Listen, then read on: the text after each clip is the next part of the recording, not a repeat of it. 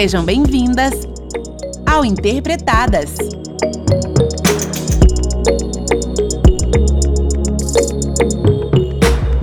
Hello, eu sou Gisele e contamos também com a presença da Gabriela e da Milena. E aí, Mi, tudo bem, amiga? Olá, amores. Seguimos firmes e fortes para descobrirmos novas experiências. E você, Gabi? Como anda as coisas? Hello, migas! Tudo na paz de já. Vamos para mais uma gravação. Opa, então vamos lá. Bom, hoje eu estava refletindo sobre os traumas que carregamos ao longo de nossas vidas, simplesmente pelo fato de sermos pretas. Vou dividir um pouco de uma vivência com vocês. Ainda na época da escola, estava prestando alguns vestibulares. Me inscrevi em um de uma das faculdades voltadas somente para a comunicação, e lá fui eu fazer a prova. Chegando lá, tomei um choque de realidade que até hoje fico meio traumática com o que aconteceu. Deixei para entrar na sala já na hora de começar a prova porque meu irmão foi me acompanhar. Assim que entrei, a sala estava bem cheia e eu fiquei observando de um canto a outro para ver se achava uma cadeira vazia. Só tinha eu de preta retinta na sala. Muitos me olhavam com cara de desprezo e tinha uma interrogação na testa do tipo: o que, que essa menina tá fazendo aqui? Nesse momento você deve ter sentido na pele. Podemos perceber que nós mulheres pretas ainda temos um longo caminho a ser percorrido em busca da desconstrução do conceito de solidão da mulher preta. A solidão da mulher preta nada mais é que uma inferiorização de classe e de deficiência de representatividade em diversos cenários, que contempla desde a infância até a fase adulta da mulher. Está presente não só em relações afetivas, mas também na trajetória profissional e principalmente na convivência social. Ao decorrer de suas vidas, em consequência de atitudes raciais, desprezíveis e de soberba, que a maioria delas carregam consigo uma bagagem cheia de abalos, que muitas vezes são irreparáveis. Nós vivemos em um mundo onde a sociedade ainda é extremamente opressora, principalmente no que diz respeito às mulheres de pele negra e da periferia. Mas é daí que saem grandes mulheres. Mesmo sendo inferiorizadas e com poucas oportunidades devido à sua classe social e seu tom de pele, é que elas se empoderam e ganham força para se tornarem mulheres renomadas e de referência para movimentos que levantam bandeiras para elas, como o feminismo negro.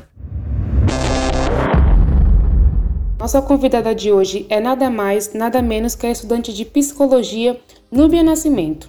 Preta, quais os principais impactos psicológicos causados na vida de uma mulher a partir do momento em que ela passa por situações de racismo e de constrangimento? Primeiramente, eu gostaria de agradecer o convite de estar aqui falando um pouquinho sobre o que eu estudo e um pouquinho das minhas experiências como mulher negra.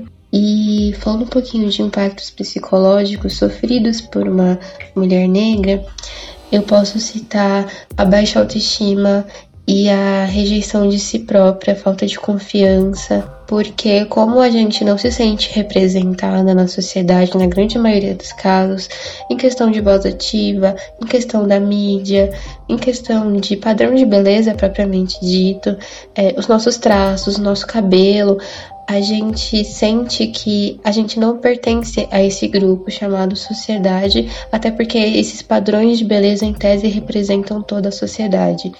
Logo, a gente não se sente representada, não se sente feliz, não se sente confiante para realizar qualquer outra tarefa do nosso dia a dia, por exemplo. Todos esses abusos psicológicos que a Núbia citou acontecem diariamente não só aqui em São Paulo, mas em todos os cantos do Brasil e do mundo. Mas a figura da mulher preta tem sido ressignificada. Se compararmos com há 30 anos atrás, o quadro é completamente diferente. Isso acontece pela mudança de mindset adquirida ao longo do tempo, influenciado diretamente pela força de grupos sociais e pelo apoio prestado pelo Estado com a criação de leis específicas. Isso mesmo, Mi o Estado tem tomado algumas providências em prol dos 9% de mulheres negras das mais de 107 milhões de mulheres existentes na população brasileira, de acordo com os dados do IBGE, Instituto Brasileiro de Geografia e Estatística. A Lei do Estatuto da Igualdade Racial garante à massa preta direitos étnicos individuais, coletivos, difusos e o combate à discriminação e às demais formas de intolerância étnica. No entanto, o verdadeiro apoio parte mesmo dos movimentos voltados à mulher preta, a fim de suprir a ausência do Estado.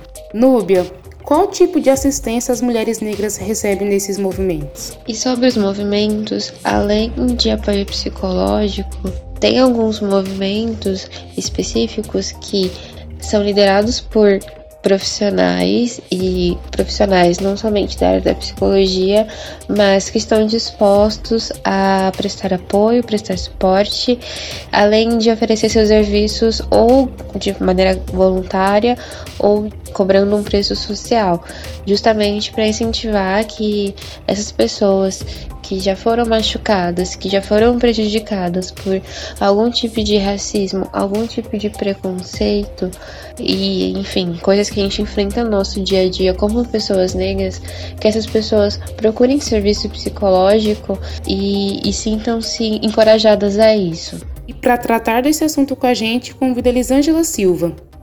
Preta, Conta para nós algum momento em que você passou por alguma situação traumática devido ao seu tom de pele ser com mais melanina. Trauma de racismo que marcou muito aconteceu em 2017. Um hospital conceituado do estado de São Paulo. Ao realizar o exame de tomografia craniana, ao deitar na maca, a enfermeira falou que estava com azar neste dia, pois já era a segunda paciente de cabelo afro que ela atendia. E a sorte, no meu caso, era porque o meu era mais macio. E o da paciente anterior era mais twin, estava trançada e ela teve ainda que destrançar. E sendo que era uma paciente internada no próprio hospital devido a uma doença infecto-contagiosa. Super entendemos o seu lado, Eli. A sociedade em que vivemos ainda valoriza mais as mulheres brancas. Principalmente no meio trabalhista. Mas saiba que não está sozinha. A luta por inclusão e igualdade não pode parar. Bom, amigas, ficamos por aqui. Mas antes de concluirmos, fiquem com o poema de Mônica Custódio. Ser mulher, ainda hoje, é saber e ter a consciência da luta pelo respeito e dignidade como uma pílula diária. Ser mulher negra é um tanto mais intenso, porque a dose desse remédio diário se faz mais necessária pela possibilidade de se manter viva. Aprendemos demais com o podcast de hoje. Aqui eu me despeço. Encontro vocês no próximo episódio. Beijinhos!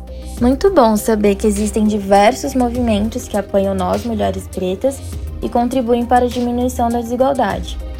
Por enquanto é só, beijos e até a próxima. Apoie e incentive mulheres negras ao seu redor. Isso será de grande ajuda e evolução não só para elas, mas para o mundo como um todo. Obrigado pela companhia de sempre Tchau, tchau e até o próximo episódio.